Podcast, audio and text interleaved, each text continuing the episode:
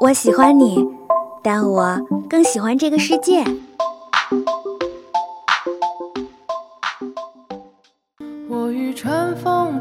如果能与时间白头偕老，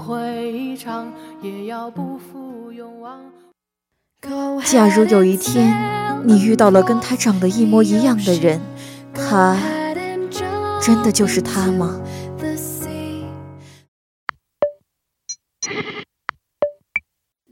是爱一个人，还是杀一场人？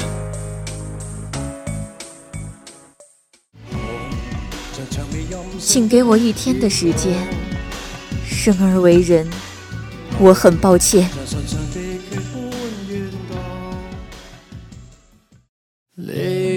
有人说，跨过黑暗就是黎明，我的黎明可能永远不会来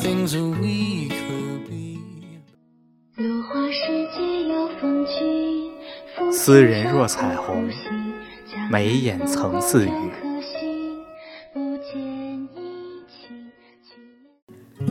没有喜欢你多久，但觉得能喜欢你好久。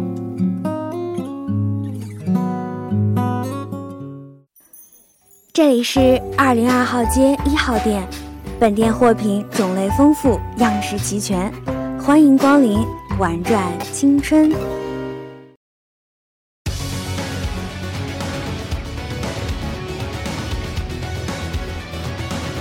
Hello，大家好，这里是玩转青春。由于五一假期的原因呢，次元城割了一期才跟大家见面了。本期次元城就带大家走进这个所谓的最强四月吧。其实四月不说最强，至少日本业界一扫颓气，不会被人认为业界沦为了国创代工厂了吧？首先大体看一下都有哪些还不错的新番吧。从零开始的魔法书，目前看起来跟 ReZero 连剧情都没什么关系，除了介绍传说时的诡异画风来讲，兽人萝莉的搞风风格，加上暂时庞大的世界观和设定，看起来又是一部又臭又长又好看，要追好多年的新风了。可能是四月黑马的不正经的魔术讲师称得上惊艳的前两集，希望可以继续维持下去。重启笑良田是一个有关青春幻想的冒险故事。细腻的感情描写，对于人性的深刻探讨，逻辑感强烈，慢热却能让人热血沸腾。《博人传》其实可以当成一部与前作无关的番剧，相对于前作有了明显的段落分层，各路老友的后代设定也让人看到了前作许多人物的影子，而且诸如胖豆老师、夕阳红等角色也让人感叹时光易逝啊。目前看来，应该不会再讲一个很长的故事了吧？藏着挣钱的自由之翼，《幻境诺德林》国产 3D 动漫新作，从前作第九集开始便准备脱离风暴英雄，仅就第一集来看还不错，虽然还是比不太上日常啊。好了，接下来就带大家走进本期强推的三部新番吧。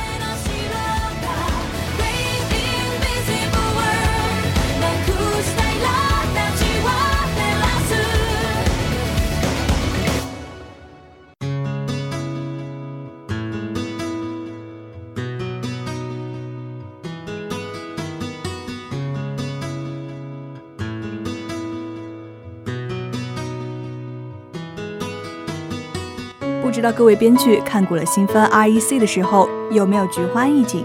毕竟在这部作品里，挖坑不填是要毁灭世界的。故事讲述了动画、轻小说与游戏等作品中的人物与现实世界具象化，他们把创作出自己的人称为造物主，角色们希望改变自己的世界，于是决定把高高在上的众神拖到地上施以制裁。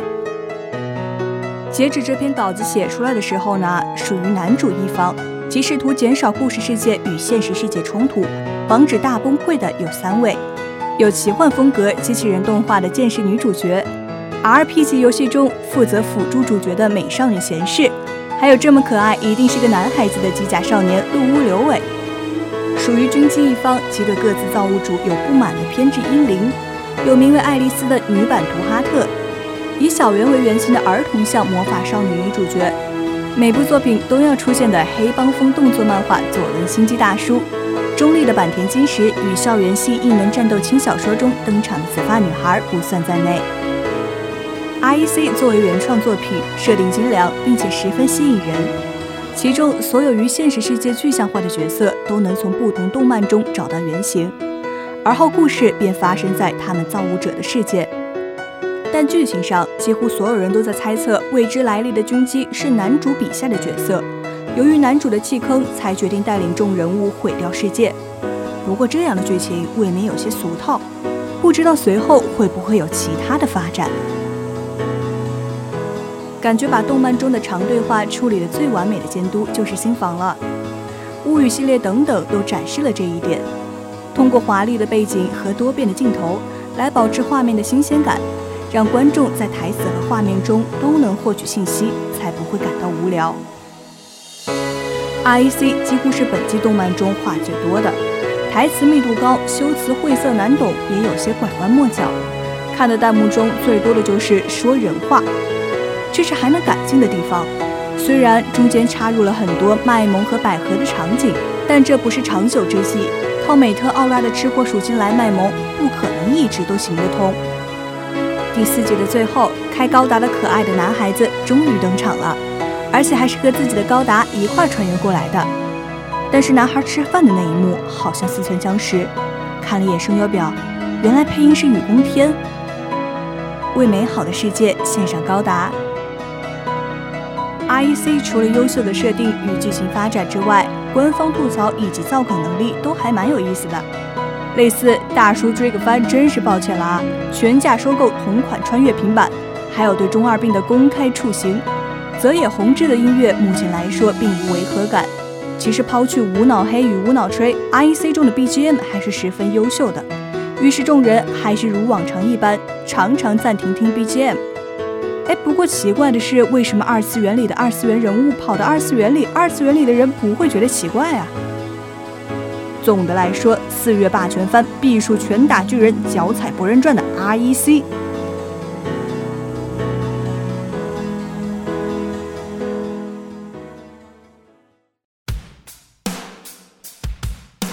还记得二月看到 REC 和全职高手的预告时，其实并不是很看好 REC，而是十分看好全职。因为 PV 中两者的画质与打斗场面看起来似乎相差不多，然而还是不能对目前的国漫抱太大的希望。话说，所有人物的下巴都好尖啊，真的不符合个人的审美。不可否认的是，作为以上古毒奶粉为基础的电竞类小说，设定精良，全职的画面精致，打斗场面也十分炫酷，配音也几乎请了国内最好的 CV。就剧本来讲，更是改编自《蝴蝶兰》的代表作。虽然《蝴蝶兰》在我的小本本上的作者排不进前十，但这不是重点，重点是全职剧情绝对说得上精彩。但动画确实差了很多，从更新到现在的第五集来看，几乎一个“爽”字贯穿了整部番剧。《全职高手》这部小说成为诸多网文中巅峰之一的最大原因，正是对人物及其行为逻辑的描写。而动画很多细节处理方式以及人物描写十分敷衍。就前五集看下来。制作组对副本与团战的拿捏十分糟糕，水平的限制导致了每次下副本，叶修都是一神带四腿，一个人拉仇恨，一个人输出，一个人算计别人，一个人单挑隐藏 BOSS，从头到尾没有被打倒一下，四只咸鱼就躲在岩石后面大喊六六六。所有人分为两种，一种是叶修，一种是别人。人物的脸谱化，即将所有人物的性格都表现在外形上，诸如包子。包子的萌是源于他强悍的思维跳跃，而他的行事作风比较杀马特。动画大概是出于表现力不足，直接让包子卖起萌来。这一点虽不足以乱大局，但是可以清楚地表现出制作组的功力是不足的。人物的性格，唐柔最为明显。唐柔虽好胜，但教养良好，心理素质强悍。三挑一失败被全世界讨伐的时候都面不改色，然而被叶修虐几盘就手抖流汗。除此之外，还体现在台词上，如“太简单了”这种话，以及第五集唐柔甩给包子的那种粗鲁的“不知道”。对喜欢唐柔的原著党与追番的动漫党来说，确实有点刺耳。其实每一部分单独拆开来看时，并不是全然的不可接受，但当它们被放在一起，却赫然凸显出制作组的水平确实不高。更别提单挑隐藏、单挑野图，配合和输出都是浮云这件事情。即使有如上这些缺点，但因为前几集的总体水平一直尚可，一直都还可以用改编时需要取舍等理由搪塞过去。这已经到了第五集，战斗画面、人物对话无一不尴尬，工会斗争等故事线被大量省略。唯一可找的理由是制作组把看点集中在打斗场面上。诚然，国产动画还在成长阶段，故事流畅性差，细节不到位，甚至画面重复，都可以解释为经验不足，尚需提高。但剧本及人物逻辑处理如此粗糙，只能让人觉得是态度问题。更多批评的话不用说，只希望之后的制作能有些改善吧。不过承认第一集看的眼睛有点酸酸的，不知道什么时候娱乐正才能享受到叶修享受的待遇。虽然不知道英雄联盟还能火多久，能不能赶上中国动漫产业真正崛起的时代，会不会有人愿意给这部不是那么出名的小说改成动漫？不过如果真的有那一天，电竞这种东西才能真正为人接受吧。话说四月还有一番叫做《阿拉德战记》，本以为是毒奶粉的新纪元设定番，正如很早很早以前的那部日番一样。看完了之后，脑海里不仅有很多疑问：我为什么要看这部番？这部番是要表达什么？我是谁？我在哪？为什么我一级秒夜叉王，二级一分钟通关机械牛？为什么要用肉番十级之灵的梗？呃，话说魔刀小妹妹第几集出场了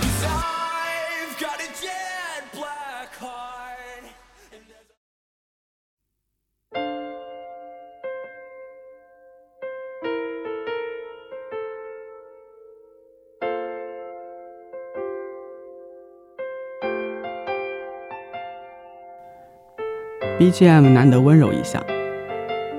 恋爱是从什么时候开始的呢？四目相对的一刹那，心动不已，期待却有点害怕的心情。平时没有说过话，看起来完全没有交集的两个人，私下却很聊得来。发短信之前很不安，来回斟酌词句；发出去以后还在想会不会给对方添麻烦。回信来了就很高兴。没有回音就会消沉，恋爱中的人把一切都写在脸上了，这就是青春的味道啊！有多少人在这部动画里看到了曾经的自己呢？或者说，自己想成为的样子？我想，月色能吸引两类人，一种是有过感同身受的，一种是没有经历但是遗憾羡慕的。很喜欢这部番单纯清澈的感情，那么多细节真实到可怕，其实真的有可能发生，或许就在身边发生。颇为遗憾，但我只能在这部动画里目睹它发生。青春是美好的，而这种美好只是存在记忆里，因为只有脱离了青春后，见足了社会的尔虞我诈，才会怀念当时的纯真，体验了工作的复杂忙碌。才会怀念当时的平淡美好。回归目前四集的剧情，就前两话来讲，番剧剧情推进很缓慢，人物很写实。第一集开学第一日，偶然间的一瞥，体育季劳动分组偶然分到的一组，顺理成章的要到 line 号码。体育季上体育健将的女主，因为摔倒得到了最后一名的男主。本以为剧情会一直平淡下去，而后的第三、第四集却不按常理的直接进展。一画月下告白，然后一画雨中定情，这两集的主线十分清晰明确，就是男女主互相有了好感，然后是在怎样的机缘巧合下走到了一起。男主在月色下冲动的告白，女主被放歌词后的小情绪，都用很多的细节描写做足了铺垫。月色最独特的一点，正是把其他动漫中用半集表达出来的互相吸引，用两集表达出来。然后用其他动漫中用十几集来表达的表白与误解吵架，用两集展现在观众面前。他只是用能够让你感同身受的极简描述，一笔一画地写下心中的感觉而已。他绝对会成为纯爱校园番里的经典，仅因为他们用心还原初中孩子们的恋爱，这就够了。简单的恋爱故事通过生活中的琐事连接起来，剧情不疾不徐的发展，所有的情节都是观众曾经经历过的。无论是收到对方消息时激动的手舞足蹈，还是忽然间对视又避开眼神的羞涩，或者是坐在喜欢的人旁边时，努力的在脑海里检索词句，对于从情窦初开的年纪走过来的人来说，都那么熟悉，所以才会让人一直看着屏幕傻笑啊！当然，还有这部番里有爱的弹幕氛围，所有的人的心都被剧情牵住。这样友好的弹幕氛围也给了这部番更好的观看体验。说到青春期的爱情，不得不提人渣的本源。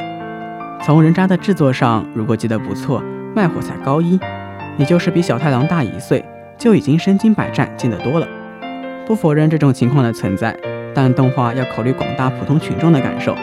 反观月色真美，两人三年没怎么说过话，就在毕业季因为一点小事而相互吸引，并较为顺利地开始交往。至于小西，因为小太郎和其他女生说话而有些吃醋，小太郎偷听到女生们关于小西的讨论时的心情，都是完全的写实。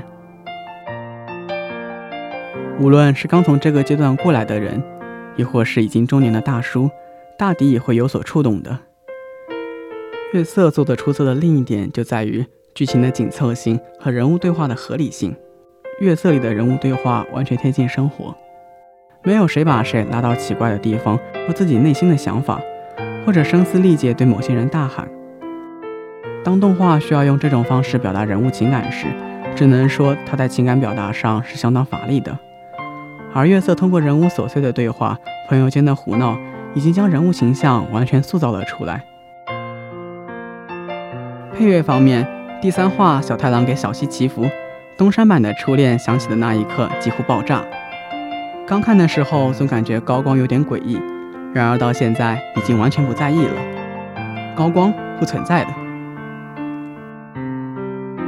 因为一句话而激动，因为一个眼神而一晚上坐立不安。一生一次萍水相逢，也是前世姻缘，集合了世上所有奇迹，才能与你相见。没有实现的梦想，就寄托在他们身上吧。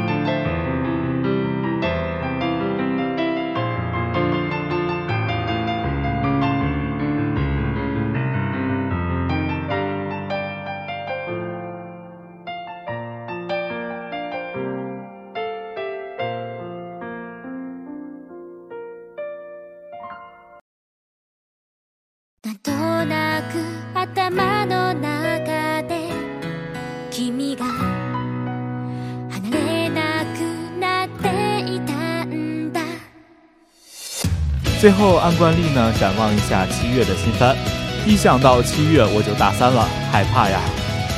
火鸡刀剑乱舞，不同于花丸的日常。火鸡的打斗剧情绝对值得期待。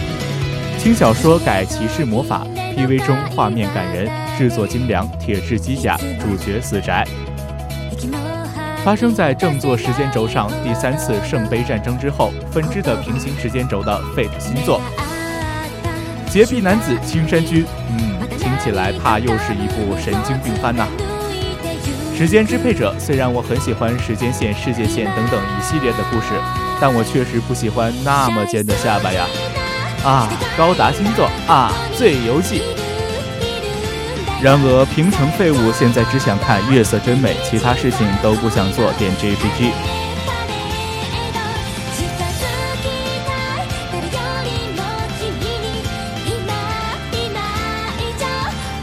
好了，以上就是《玩转青春》的全部内容了。播音：安安、混蛋、叉叉、芬达、采编三块、吉五三块，协众监听共同感谢您的收听。米娜桑，加奈。